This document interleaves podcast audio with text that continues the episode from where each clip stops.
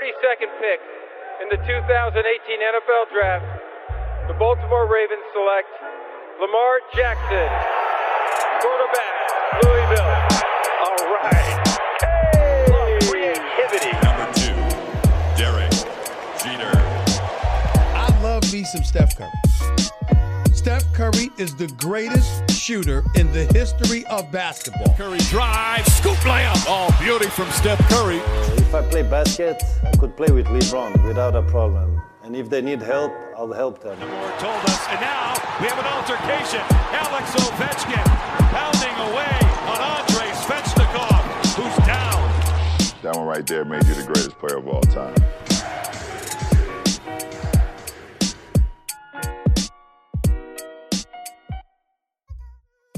MLB tout de suite avec notre patient euh, Martin euh, The Strikeout euh, qui est là fidèle au poste régulièrement Yes. pour pour Hype. Merci Martin d'être là.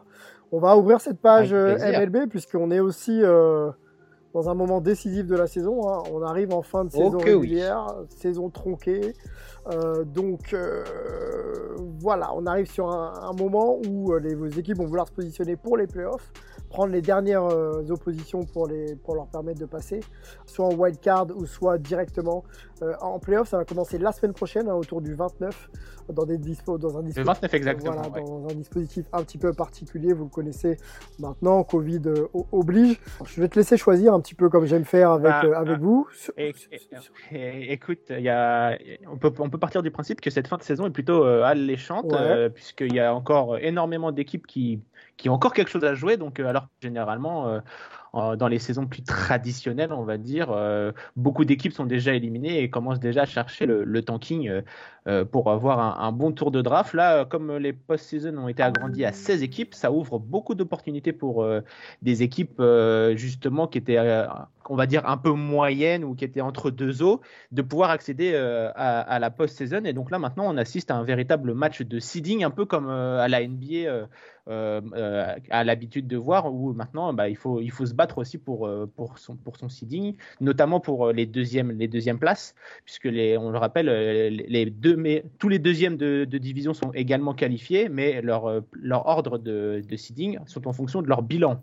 Et c'est pareil pour c'est pareil pour les premiers de division. Ils sont donc ils auront donc les trois premières places des seedings, mais le seeding sera à faire sur leur bilan. Donc il faut absolument avoir le meilleur bilan pour pouvoir euh, avoir le meilleur tirage, évidemment. Donc euh, là, c'est là où on voit que tout le monde est en train de se disputer un peu ce, ce, ce seeding pour, euh, pour essayer d'obtenir les équipes plus abordables des wildcards qui sont donc euh, bah, les, les, les deux meilleurs troisièmes. Alors. voilà, pour, pour, pour faire un gros résumé de où on en Eh est. bah super, on, on prend et c'était clair, merci euh, Martin. On va, on va se faire peut-être un focus maintenant qu'on a posé un petit peu ce contexte-là sur Seattle hein, et nos amis Mhm. des euh, Astros, euh, puisque, euh, puisque ça reste serré quand même entre, entre les deux équipes. Ah, Alors les Astros c'est- un peu sur le courant alternatif qui sont encore dans la discussion et tant mieux pour eux euh, parce qu'il y a quand même eu pas mal de, de, de- de blessures et encore, et encore de, voilà, Mhm. la- un manque de régularité, je vais y arriver avec, avec cette équipe. Mais aujourd'hui, voilà, ils sont, euh, Seattle est à trois matchs des Astros. Et donc, les Astros sont à trois matchs de Seattle. Est-ce que ça peut être suffisant aujourd'hui pour passer ou est-ce que là, on est dans une situation vraiment euh, dite de, de, de Bah, suspense quoi? Disons que la dynamique ne joue pas du tout euh, en faveur de, de Houston. C'est assez fou, c'est assez fou de dire, euh, de dire ça, mais euh, euh, une vraie- très très grande difficulté. Elle n'arrive pas à marquer des points.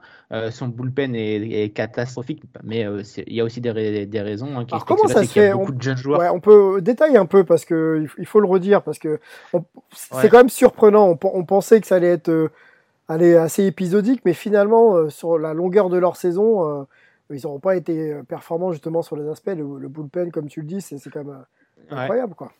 C'est catastrophique. Ouais, bah, c'est très simple à expliquer. C'est que tous les joueurs qui étaient censés être titulaires dans le bullpen euh, des Astros ont tous fini à un moment donné sur la liste des blessures.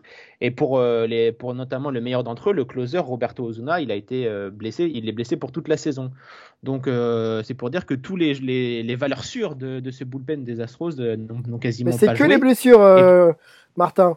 Que, le- pour l'instant que les blessures, en tout cas sur les gros joueurs, puisqu'on les a quasiment les a pas vus. Mhm. Du coup, le club a dû faire appel à des très très jeunes, euh, des très très jeunes joueurs avec des joueurs qui ne sont pas encore assez expérimentés au niveau. Je crois que je l'avais dit il y a deux, Oui. il y a deux, deux semaines ou Oui. trois semaines. Mhm. euh, ils ont même fait jouer un joueur qui n'avait jamais joué euh, du niveau simple A.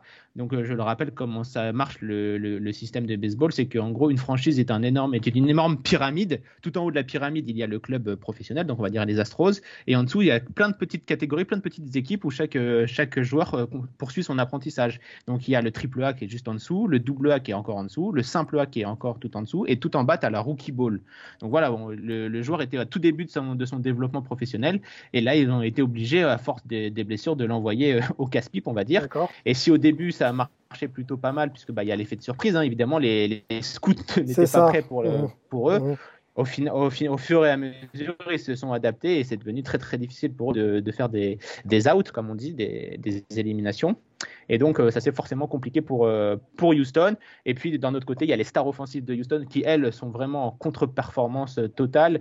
Et d'ailleurs, ce qui fait le bonheur des, des- tous les théoriciens. Ouais. C'était ma euh, question, tu vois, quand je voilà. te parlais des blessures, je me demandais si c'était euh, que les blessures, tu vois. Bah, voilà, pour les, pour les lanceurs, on peut, on pourra jamais rien leur parce que c'est pas eux qui ont triché. Les lanceurs, eux, ils n'avaient pas de, système de vol de, signaux. Mais c'est vrai que euh, du côté des batteurs, on se pose, des questions, euh, notamment du côté de José Altuve, hein, qui était extraordinaire jusque-là et qui cette saison est vraiment dans le dur. Il frappe à, à peine 20% de moyenne au bâton euh, cette saison et on se pose énormément de questions sur lui. Après, il y a aussi des, effets, euh, des effets peut pas savoir sur, sur les joueurs, hein, le, le peu de préparation, euh, Ouais. le- la peur du Covid, etc. Mais force est de constater que les stars des Astros ne répondent pas présents offensivement et que forcément, s'il n'y a personne offensivement, les jeunes, les jeunes joueurs derrière ont plus de pression et donc on concède plus facilement de, des, des points. Quoi. Donc euh, voilà, et ça fait vraiment le, bonheur des, des Mariners qui, eux, jouent leur va-tout Eh oui, avec euh, oui. une, une- une pleine- une plénitude de jeunes joueurs, notamment Kyle Lewis qui explose cette année, euh, qui devrait notamment sûrement être, euh, euh, en tout cas, il est en grosse bataille pour être euh, rookie de l'année en American League. Donc c'est vraiment un des joueurs à suivre dans le futur du côté des, des Mariners. Il y en a encore plein d'autres qui devraient pas tarder à arriver. Donc ça serait une belle histoire pour Seattle puisqu'on le rappelle, hein, ils n'ont pas connu la post-saison depuis 2001, c'est ce qui est le- la plus longue Ah, série en cours de tous les sports américains. Les- tous les sports américains confondus. Donc, ça serait la belle histoire de voir euh, Seattle euh, accéder à, à cette post-saison. Euh, ça serait la fin d'une série noire pour Ouais, euh, nos, nos amis fans de, de Seattle. Bon, et pour Houston, ce serait quand même pas mal de voir la post-season et, et de, et de performer, euh, tant on sait que les, les Texans en NFL et les Rockets euh, en basket, euh, voilà, c'est un peu compliqué. Euh, Il y a un peu de pression quand même Ah sur bah. les épaules de, de la ville. Question simple, Bah, question simple là, pour, pour, pour toi, on sait que tu es un grand fan. Tu les vois, tiens, est-ce que tu les vois passer? Et si tu les vois passer, est-ce qu'on peut pas, tu vois, repartir sur une, une idée d'une nouvelle saison? C'est la post-saison, on remet les compteurs à Oui, zéro et puis on repart. Est-ce que tu les vois peut-être sur, sur ces- cette euphorie se relancer et peut-être être un peu mieux, quoi? L'avantage euh, du calendrier des Astros, c'est qu'ils ils sont en, pl- en plein milieu d'une série euh, contre les Mariners, justement. Donc, c'est un affrontement direct. Euh, ils ont perdu le premier match contre Seattle, c'était ce, ce lundi. Il leur reste encore donc deux à jouer. Donc, en gros, ils ont leur destin entre leurs mains, puisqu'il reste que six matchs à jouer.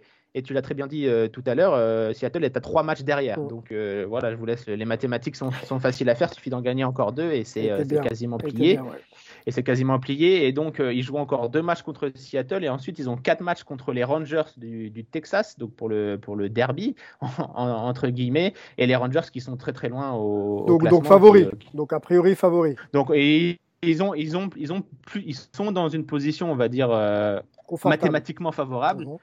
Mais sur le, sur le terrain, bon, il y a de quoi être inquiet. Il va falloir quand même aller les chercher, parce que c'est pas c'est loin d'être fait. Surtout que tous ces matchs sont- se jouent euh, à l'extérieur, même si on sait qu'il n'y a pas d'apport du, Public. du public. Mais euh, quand on regarde les statistiques de Houston, ils sont en 7 victoires et 19 défaites à, à l'extérieur, nos amis des nos amis des Astros. Donc euh, attention tout de même. Après, je pense qu'ils ont quand même assez d'expérience. Ils ont quand même une équipe euh, et des joueurs qui ont fait euh, trois fois de suite les, les post-season avec au minimum euh, avec euh, deux, deux finales, hein, une, une gagnée et une, et, et une perdue. Donc euh, c'est quand même des joueurs qui ont, qui ont de l'expérience. Donc euh, dans le Money Time, on ose, on ose espérer que ces joueurs euh, élèveront leur, leur niveau de jeu. Et comme tu l'as dit, après, euh, euh, le post-season is a new game. hein, donc euh, tout est, tout est possible. Et et voilà. Et donc, pour finir sur le sujet des Astros, euh, ils ont tellement misé sur cette post-season qu'ils ont précipité le retour de leur star et ace euh, Justin Verlander, euh, futur Hall of Famer hein, évidemment, et en précipitant son, son retour, et ce dernier s'est reblessé et sera indisponible 12 mois, donc gros oh coup dur pour, pour lui qui sera donc absent toute une, toute une année, et donc pour beaucoup d'observateurs, ça signifie sûrement la fin de cycle de ces Astros, et donc pour, pour beaucoup euh, ça serait la dernière passage, la dernière chance d'espérer quelque chose avec ce groupe, ça serait cette année. Bon, c'est quand même une euh, gestion un petit peu bizarre, hein. gestion euh, presque, tu sais, en mode pompier. Hein. mettez du feu, ah bah, ça flambe, on prend Justin même s'il peut pas jouer, puis on verra. Enfin, à un moment donné on va pas, on va pas refaire l'histoire de tout ce qui s'est passé durant l'intersaison, mais pour nos auditeurs, on va faire un, bref résumé. C'est que bah, comme Houston a été pris de, la trouille pour avoir triché, euh, de, avoir euh, observé illégalement les signes euh, des, équipes adverses et donc a reçu des sanctions. Donc ils n'ont plus de tour de draft pendant les deux prochaines années, les deux premiers tours de, de draft, et aussi ont perdu leur general manager et leur entraîneur. Et donc cette, euh, cette décision a eu lieu euh, tout juste avant la reprise hypothétique de la, saison euh, régulière normale, donc c'était février. Ils ont dû chercher sur le va-vite un nouveau general manager et un nouveau manager. Et donc c'est là où on voit que bah, avec saison Covid, ils n'ont pas pu s'adapter à, tous les, tous les, toutes les solutions et un, nouveau, un, nouvel, un nouvel effectif. Et notamment Dusty Baker est sous le feu des critiques parce que bah, pour beaucoup, euh, et c'est un entraîneur dépassé, on sait que c'est un, un, homme très âgé qui, qui a eu une, une, très belle carrière de joueur et d'entraîneur, mais qui est, qui est, complètement dépassé par les statistiques. Et, et, quand on sait que Houston se base énormément sur les statistiques, il y a un, un petit décalage et ça se voit sûrement dans, dans le jeu. Donc voilà, c'est beaucoup de facteurs qui font que bah, Houston, c'est une des équipes favorites pour euh, mhm. jouer, pourquoi pas, le, les, premiers rôles en, en post-season, se voit même plus favorite pour passer un seul tour de, un seul tour de, de post-season. Euh, pour l'instant, si mes calculs sont bons, ils joueraient donc, euh, ils sont sixième hein, de, ça. De, au seeding et ils affronteraient donc euh, leurs ennemis, leurs nouveaux ennemis, les Oakland A's et notamment McFire, par celui qui a leaké les, les premiers, le vol de le vol de signaux, lui qui était encore chez les Astros à ce eh moment-là. Ben, ce sera une, ça, va être une belle histoire. On va, suivre ça. on va peut-être accueillir Olivier qui avait euh, qui a une question peut-être pour toi. Euh, on va continuer sur le sujet euh, Astros et Justin Verlander. salut Olivier. Bon, en fait, je pensais qu'il était. Salut, ah, oui. je, voulais savoir si tu pensais que Verlander reviendrait vraiment un jour, parce qu'il est quand même pas de la, dernière, la première jeunesse et une Tommy John, c'est quand même lourd. Donc, est-ce que c'est pas sa fin de carrière carrément? Bah pour beaucoup, on s'est posé, on s'est posé la question. Après, euh, on a vu que Jensen Verlander, euh, c'est quand même un monstre hein, parce que du haut de ses euh, presque 40 ans, hein, il est encore meilleur qu'à ses, qu'à ses débuts. Donc on sait, on sait jamais vraiment à quoi s'attendre. c'est vrai que c'est une de ses premières énormes blessures, donc on sait pas du tout ce quoi ça va, ça, ça va tomber. Donc comme tu l'as très bien dit, une Tommy John, c'est très très difficile à, à savoir comment le, le joueur va revenir va revenir après. Donc euh, vraiment beaucoup d'interrogations, mais euh, lui a assuré qu'il voulait encore jouer de nombreuses années pour, parce qu'il a pas mal de records à aller, euh, chasser, comme on dit. Donc il a, envie de jouer. Après, est-ce qu'il va pouvoir jouer dans une, équipe compétitive? Ça, ça va être une, vraie question. Mais je pense qu'il a suffisamment les, armes. Il a un bel, un bel arsenal de lancer, donc il pourra s'avérer utile dans, dans, une équipe. Après, reste à savoir si ce sera moi, j'ai une petite, euh, j'ai une petite, un petit pronostic. Je pense qu'il retournera du côté de ces petits, euh, de de, des trois Tigers, son équipe de cœur, de son équipe qu'il a drafté, qu'il a lancé euh, dans, dans, le grand bain. Qui, il on sait qu'il a toujours été très attaché à, cette équipe et à cette franchise. Et je pense que s'il revient bien, il pourrait aller accompagner les, les, les, tout jeunes, les baby, les baby Tigers qui sont en train d'arriver. Il y a pas mal de lanceurs de grande, grande qualité du côté du, du farm system de, de Détroit. Et donc, Verlander pourrait être un super mentor et pouvoir les accompagner un petit peu et pour lui lui permettre d'aller chasser le record notamment de donc, donc, euh, euh, Verlander euh, en tant que team leader, on va dire, c'est peut-être fini. On va dire team de vestiaire, moins, moins, team, moins team leader sur le terrain, mais plus team leader dans, dans, le vestiaire et puis en formation, de, en formation et accompagnement des jeunes et du nouveau projet des Tigers qui pourrait arriver, qui, pourrait, qui arrive bientôt. Donc après, ce n'est que mon pronostic, presque, mais je presque bien une, petite pièce là-dessus. Presque une pré-retraite, quoi. Presque un rôle de, de, bah, coach sur le terrain, quoi comme l'a dit, l'a très bien dit Olivier, euh, une, opération de Tommy John, euh, c'est vraiment, catastrophique pour un lanceur et on ne sait pas du tout comment les, chaque corps réagit différemment. Et donc, après, on sait que c'est un bourreau de travail, donc je me fais pas de souci pour lui qui, qui reviendra. Et, mais c'est vrai, il n'y a aucune, aucune possibilité de savoir dans quel état il sera. Quoi. mais comme je l'ai dit, comme je l'ai dit, il a un super arsenal. Il perdra sûrement beaucoup de sa, de sa vitesse, mais il garde un arsenal et un contrôle de la balle assez, assez ahurissant. Donc, donc voilà, je pense qu'il peut encore, il pourra rendre encore de sacrés services. Il ne sera plus, notre, je pense. Euh, un contender pour le trophée de meilleur lanceur. Je, je, préférerais. Oui, bah, non, non, mais on s'en doute. Pour moi, mais, mais voilà, je pense qu'il, je pense que ça serait un beau, une belle fin de carrière de retourner dans son club de cœur et d'accompagner ce nouveau projet euh, en beauté. Quoi. Ça roule. Allons sur euh, la bataille de la National League centrale avec quatre équipes encore qualifiables, Martin. Et exactement, donc euh, on l'a dit euh, en American League, c'est plus ou moins quasiment joué pour, euh, pour tout le monde. Il y a juste ce petit affrontement entre Houston et Seattle pour une, éventuelle place qualificative. Sinon, tous les, tous les sièges sont déjà, sont déjà réservés. Il ne reste plus qu'à faire définir l'ordre dans lequel ils vont, être, ils vont être placés. Du côté de la National League, on est, c'est bien, bien au contraire, on est bien loin de tout ça et on sait juste que pour l'instant, les Dodgers seront premiers, quoi qu'il arrive, de seed 1 et que les San Diego Padres seront, quoi qu'il arrive, site 4, puisque ce sont les deux meilleurs, euh, les deux meilleurs bilans de la National League. Et malheureusement pour les San Diego Padres, ils jouent dans la même division que les Dodgers, donc euh, pas de chance ah. pour, pas de chance pour eux. Pour donner les seeds à, l'heure actuelle, on va, on va se donner les seeds à l'heure actuelle et après on verra si ça peut changer. Euh, donc tu as dit les Dodgers, il y a les Cubs quand même qui seraient en 2, Atlanta 3, les mhm. Padres en 4. Miami en 5. Miami, en, Miami en 5, merci. Et le dernier, il arrive. Voilà, Seattle en 6, merci. Et on a les deux wildcards, Cincinnati et Philadelphie, qui, qui sont là. Mais on a encore, euh, on va dire, trois, quatre équipes qui sont encore euh, on the end pour une euh, possible qualification. et dans ces quatre équipes, juste sur ces six équipes, est-ce que le classement est bon et arrêté ou est-ce qu'on peut voir encore des, des, des, équipes bouger? Ça, c'est ma première question. les, pour, les, pour les Cubs, ça devrait être, ça va être joué. Je pense qu'ils ont une belle, ils ont, ils ont presque quatre matchs, ils ont euh, pardon, ils ont, euh, si mes chiffres sont bons, ils ont 4,5 4,5 d'avance sur euh, Saint-Louis, donc il reste, je l'ai dit, il reste 6 matchs, donc c'est plutôt, mathématiquement c'est pas fait, mais on va dire que c'est bon pour nos amis des, Cubs. Après un très très bon saison, ils, ont un peu stagné, mais ils ont réussi, ils ont réussi à donner ce dernier petit coup de collier pour assurer cette première place de la division centrale. Pour Atlanta, ça devrait également, ça devrait également être, être bon pour eux. Miami est à 4 victoires également, donc ça devrait être bon. Donc pour les trois premières places, normalement, à moins d'un énorme cataclysme, les trois premiers, les quatre premiers de cette National League sont, réglés. Tout le reste reste. Et tout le reste est, à jouer. Allons sur le reste alors du coup. Aux, aux, propositions. Ouais, et ben allons-y sur le sur le sur le suspense de la fin de saison. Et bah écoute, euh, comme tu l'as très bien dit, il y a la division centrale, la NL centrale, qui a encore trois de ces équipes qui peuvent espérer une qualification. Et pourquoi pas euh, voir les, les, quatre équipes de la National League euh, centrale se qualifier toutes pour la post-saison. Ça serait du, du jamais vu, hein, évidemment, puisque nous avons donc Saint-Louis, qui est donc deuxième de sa division et pour l'instant site 6. nous avons donc Cincinnati, qui est pour l'instant première wildcard hein, et première wildcard.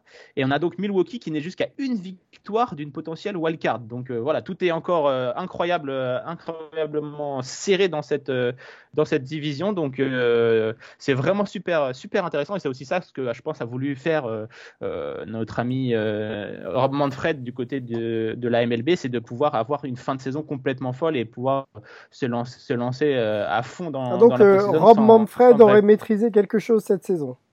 Ah bah, peut-être pas maîtriser parce que euh, lui, il, est pour rien dans le scénario, c'est les joueurs qui, font le, qui, font le, scénario, mais euh, voilà, c'est complètement, c'est complètement fou. Et donc, euh, comme pour Seattle et Houston, l'avantage c'est que les, équipes vont s'affronter. Donc là, on est en plein milieu d'une série entre Cincinnati et Milwaukee. Donc Milwaukee n'a absolument pas le droit à l'erreur et Cincinnati non plus parce que Cincinnati détient une wildcard et Milwaukee cherche une wildcard. Mmh. Donc voilà, donc si, euh, si Cincinnati remporte euh, la série, ça devrait, euh, ça devrait pouvoir changer de demain, sachant qu'il restera 4, 4 matchs ensuite. Avantage à qui Avantage à qui Cincinnati, les Bah, Brewers. À- avantage, avantage Cincinnati puisque c'est eux qui possèdent la wildcard pour le moment et ils ont encore, ils ont encore deux petites victoires de deux petits succès d'avance. Non, un succès pardon, un succès d'avance sur sur Milwaukee, mais surtout ils affrontent Milwaukee en ce moment même. Donc Ah. voilà, c'est tout. Leur destin est entre leurs mains. Ils ont, ils ont, s'ils arrivent à gagner cette série, ils prendront une belle avance sur euh, sur euh, sur les Brewers. Donc euh, à suivre. Et puis il faudra surtout pas non plus oublier que bah Saint-Louis doit, ne doit pas ne doit pas perdre puisqu'ils sont ils ont exactement le même bilan que, que Cincinnati avec un match en plus joué. Donc voilà, c'est un scénario totalement fou dans cette National League centrale.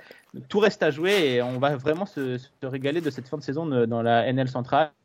Et puis pour terminer sur euh, la National League, euh, quand même un, un- beau salut à nos amis des Marlins qu'on annonçait moribonds. Ah non, mais eux, ils en- sont, en ils sont on fire. début, en début de saison et qui vont shipper une place qualificative euh, en playoff au nez à l'arbarbe des équipes comme le- les Mets ou même euh, les champions en titre, les Washington, euh, les Nationals qui, qui sont catastrophiques ce- cette Ouais. saison et euh, Miami qui va peut-être aller euh, se qualifier. Il reste euh, Philadelphie hein, qui reste donc euh, Leurs à principaux, leur portée, ouais, leurs qui- principaux mais rivaux, ouais.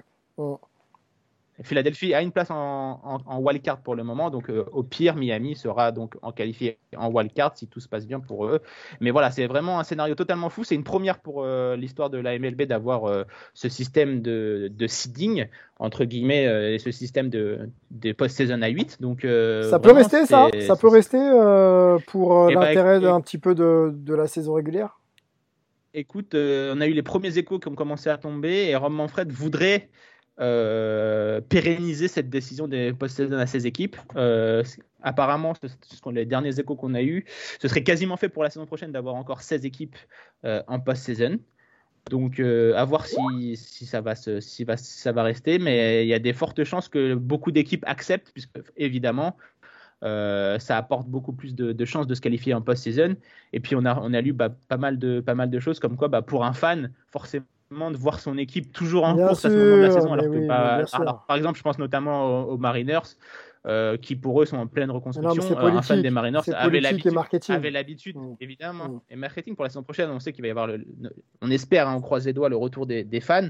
Et donc forcément, euh, plus de fans dans les tribunes en fin de saison, c'est forcément euh, Oui, pour la billetterie. oui, euh, et puis tu engages une suite, communauté, voilà, tu engages donc, une communauté, tu engages euh, des et- téléspectateurs, enfin tout un business que, que, que, que, voilà, que vous connaissez.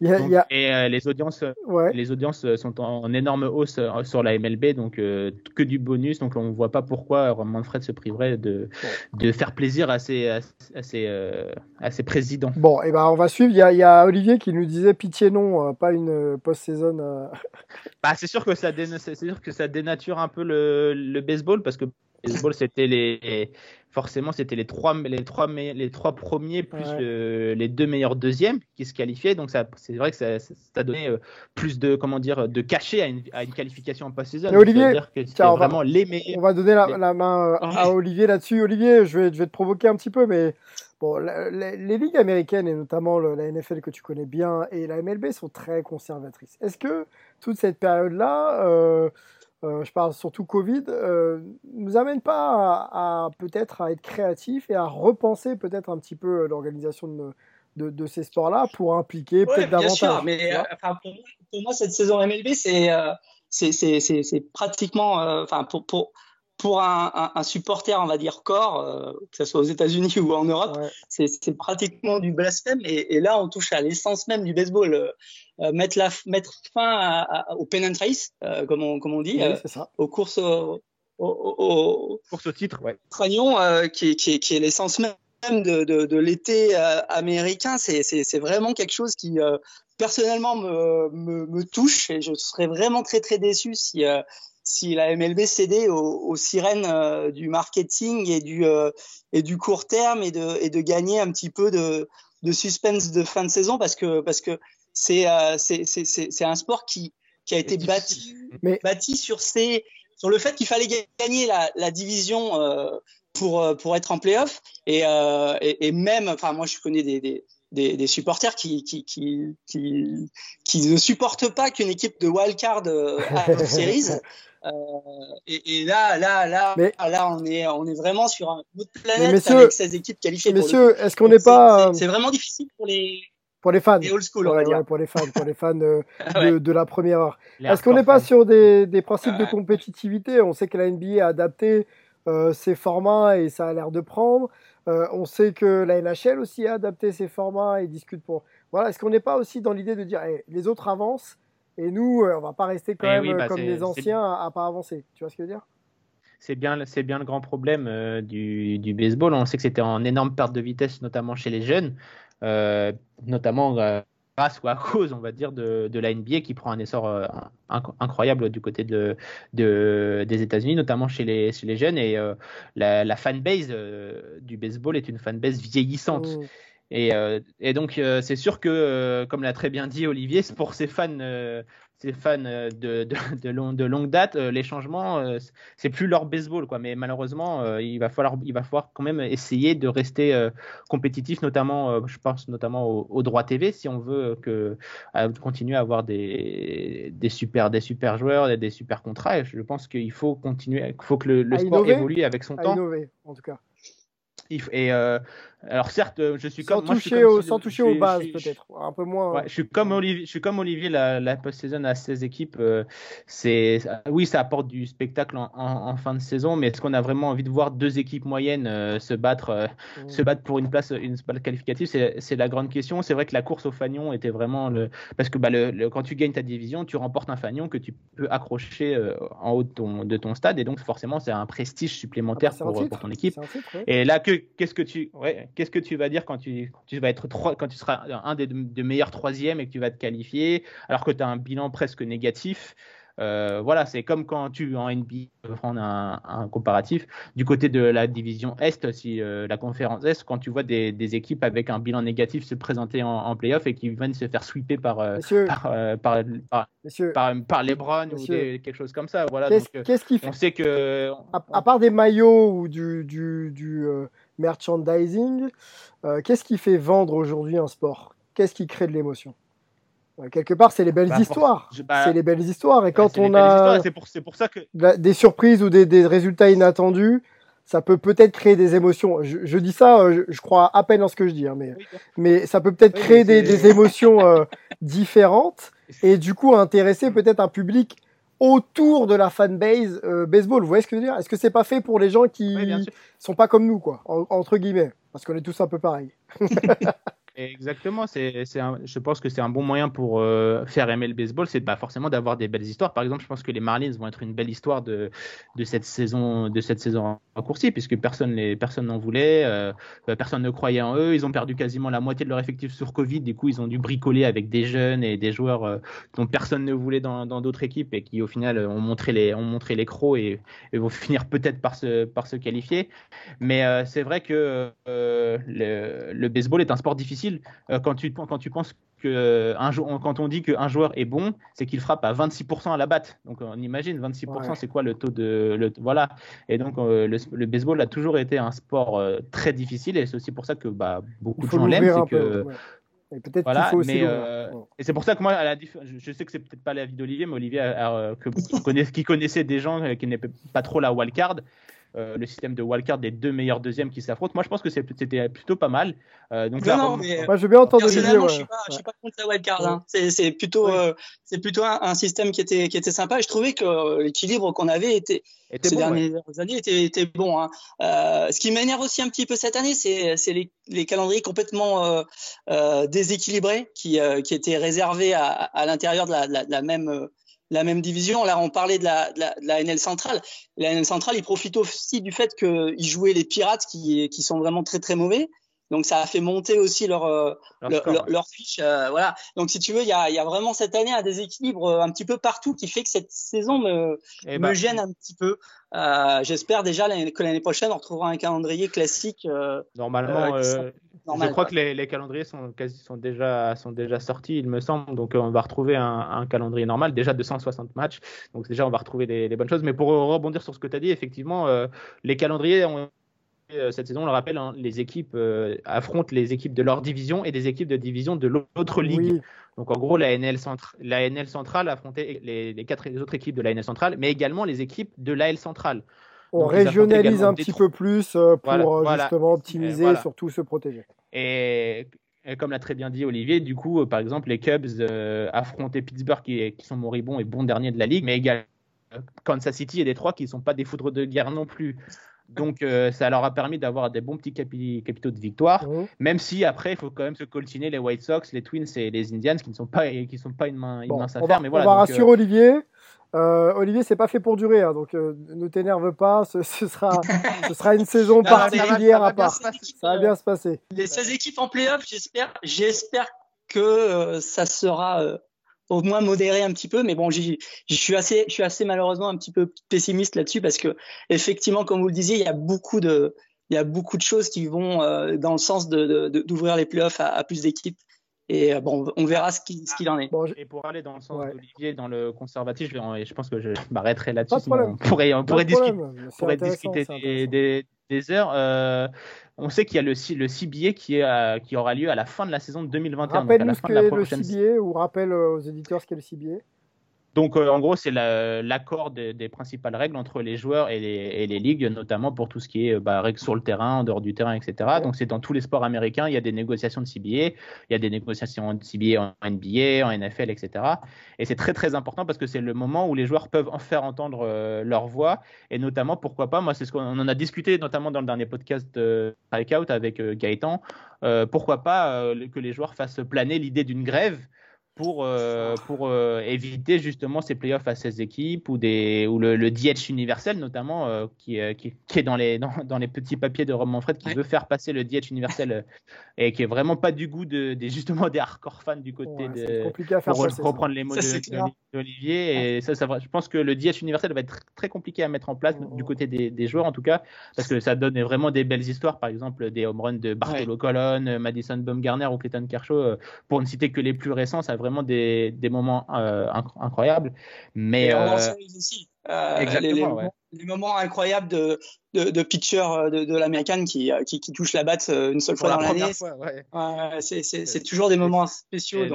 C'est le, charme un peu du, du baseball, exactement. Et il faut pas tout, faut pas non plus tout dénaturer. Il faut garder un peu ce, ce charme. On sait que le baseball, c'est un des sports, les, le, sûrement le sport le plus ancien des, des États-Unis. Il garde quand même certaines, un certain charme dans, dans ce, ce, sport de gentleman entre guillemets. Et, et, donc, donc voilà, il faut pas tout changer. Donc le CBA qui aura lieu à la fin de la saison 2021. Il faudra suivre ça de très près parce qu'on euh, on en a longtemps parlé dans, dans Hype euh, avant le début de la saison. Il y a eu énormément de turbulences sur la ligne entre le, le syndicat des joueurs et le syndicat des, ça propriétaires. Hein. C'est pour ça d'ailleurs c'est d'ailleurs pour ça que la, la, saison euh, a été un peu imposée par Manfred euh, ah, comme ça, quoi, sans préparation, et qu'il y a eu beaucoup de cas de Covid par la suite. on a longtemps, par, longtemps, parlé. Et donc, euh, si la ligne n'est pas rétablie, euh, ça risque de faire du remue et il faudra suivre de très très près la saison 2021-2022 bah, parce qu'on n'est pas à l'abri de, du strike. Mon inquiétude, c'est que Manfred et donc les représentants, enfin le représentant de la ligue et la ligue, bah, veuillent un peu passer en ah, force. Forcément, Veuillent passer un petit peu en force comme ils l'ont fait pour imposer la saison et, et, le format de la saison actuelle. Voilà, j'ai j'ai un peu peur que les deux camps se, vraiment se brouillent sur des, euh, sur des guerres juste, sur, sur, du positionnement un petit peu, euh, un petit peu trop affirmé. Voilà. Bah, pas de discussion. Après, ça va être compliqué à mettre en place. La, ouais. la discussion était, euh, même, était rompue hein, entre les deux parties. On était même été. Hein. C'est ce que disait notamment Ken Rosenthal, l'insider le plus influent de, de la MLB. Il disait que bah, les, les, deux, les deux camps ne se, ne se parlaient plus au moment du début de la saison. Mmh. Euh, il y, a eu, y a eu un peu de reprise de discussion, notamment pour la mise en place des bulles pour la post-saison. Tu en as parlé en, introduction de, de, cet épisode.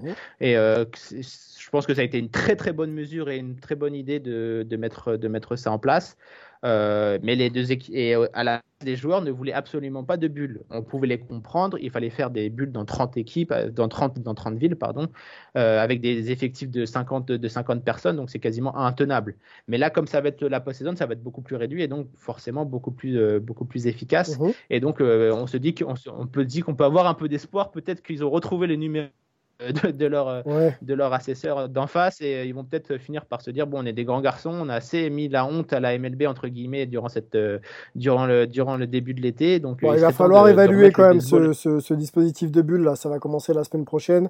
Il faudra il faudra faire un retour oui pardon excuse-moi. La, semaine d'après les playoffs il n'y a pas il y a pas, y a pas voilà donc on, on verra mais ça peut être un argument. Hein. Si ça se passe bien, ça peut vraiment donner Ah l'avantage à, l'un- à, à un camp par rapport à un autre, par rapport au- aux suites de- des discussions. Peut-être que Roman Fred euh, fera finalement une bonne chose et trouvera le juste milieu, mais pour l'instant, il n'a jamais réussi à, le- à le faire, euh, faire, donc on n'est pas très optimiste. Bon, Euh, bah, euh, il faut, il va falloir, il va falloir être, euh, il va falloir être fort des deux côtés, bien discuter. Surtout, il va falloir surtout discuter parce qu'on sait que la discussion, c'est le, le principe, le principe de, de tout. Et puis là, il y a une petite news qui vient de sortir. On en avait parlé. euh, les joueurs de la MLB ont créé une, une association pour venir en aide à tout ce qui, à tous les le Black Lives Matter, Ok. euh, tout ce qui se passe pour les Black Lives Matter. Ça s'appelle Player Alliance et donc ils, ils font des, des, des actions pour aider les, les jeunes et les, les moins jeunes euh, pour euh, sortir du, pour aider les Black Lives Matter. Et donc euh, on a appris que la MLB était venue aider cette association avec une, aide de 10 millions de dollars pour cette association pour aider les joueurs dans leurs différentes associations caritatives. donc c'est plutôt une, bonne nouvelle et on voit que finalement peut-être que c'est un premier pas de réconciliation. On va dire que c'est on va dire c'est le mari, le mari qui a, qui a trompé sa femme et qui essaye de, de recoller les morceaux. bon, c'est une, une bonne formule. Bon, on, on voit que l'implication euh, sur tous les terrains aux États-Unis euh, grandit. hein. On va rentrer dans une période électorale, donc il y a peut-être aussi un jeu, euh, Ouais. un jeu politique derrière tout ça, ou bien sûr des bonnes intentions. Quoi qu'il en soit, on va, on va bien sûr, on va bien sûr suivre l'actualité sportive et tout ce qui se passe autour. On va conclure ce, tr- euh, ce 37e pardon, euh, numéro de Hype, très intéressant euh, sur la thématique euh, euh, baseball avec toi, euh, Martin et, et Olivier, hein, qui, étaient, qui étaient avec nous, euh, qui nous écoutaient. euh, Et merci à. Olivier d'ailleurs de m'avoir accompagné. Ouais, ouais, c'est- c'est c'est plutôt Non, cool. merci, pas, pas de problème, avec plaisir. Bon, on vous retrouve euh, la semaine prochaine euh, au menu. hein, on est toujours là avec les débriefs NBA, euh, la, la NHL aussi. On vous fera un débrief là parce qu'on est en pleine finale avec une équipe un petit peu euh, consolidée. Euh, vous vous écouterez, vous nous direz ce que, ce que, l'on- ce que vous en pensez. Euh, la NFL, bien sûr, on suit la saison qui, euh, qui continue. Et la MLB, les playoffs arrivent. On sera là aussi dans un dispositif. On vous en parlera euh, dès que ce sera calé. Euh, un peu particulier pour débriefer un petit peu les matchs ou les meilleures performances. Merci à vous, c'était le 37e numéro. Merci Olivier, merci euh, Martin et on vous dit À bientôt. à bientôt, à la semaine prochaine. Ciao.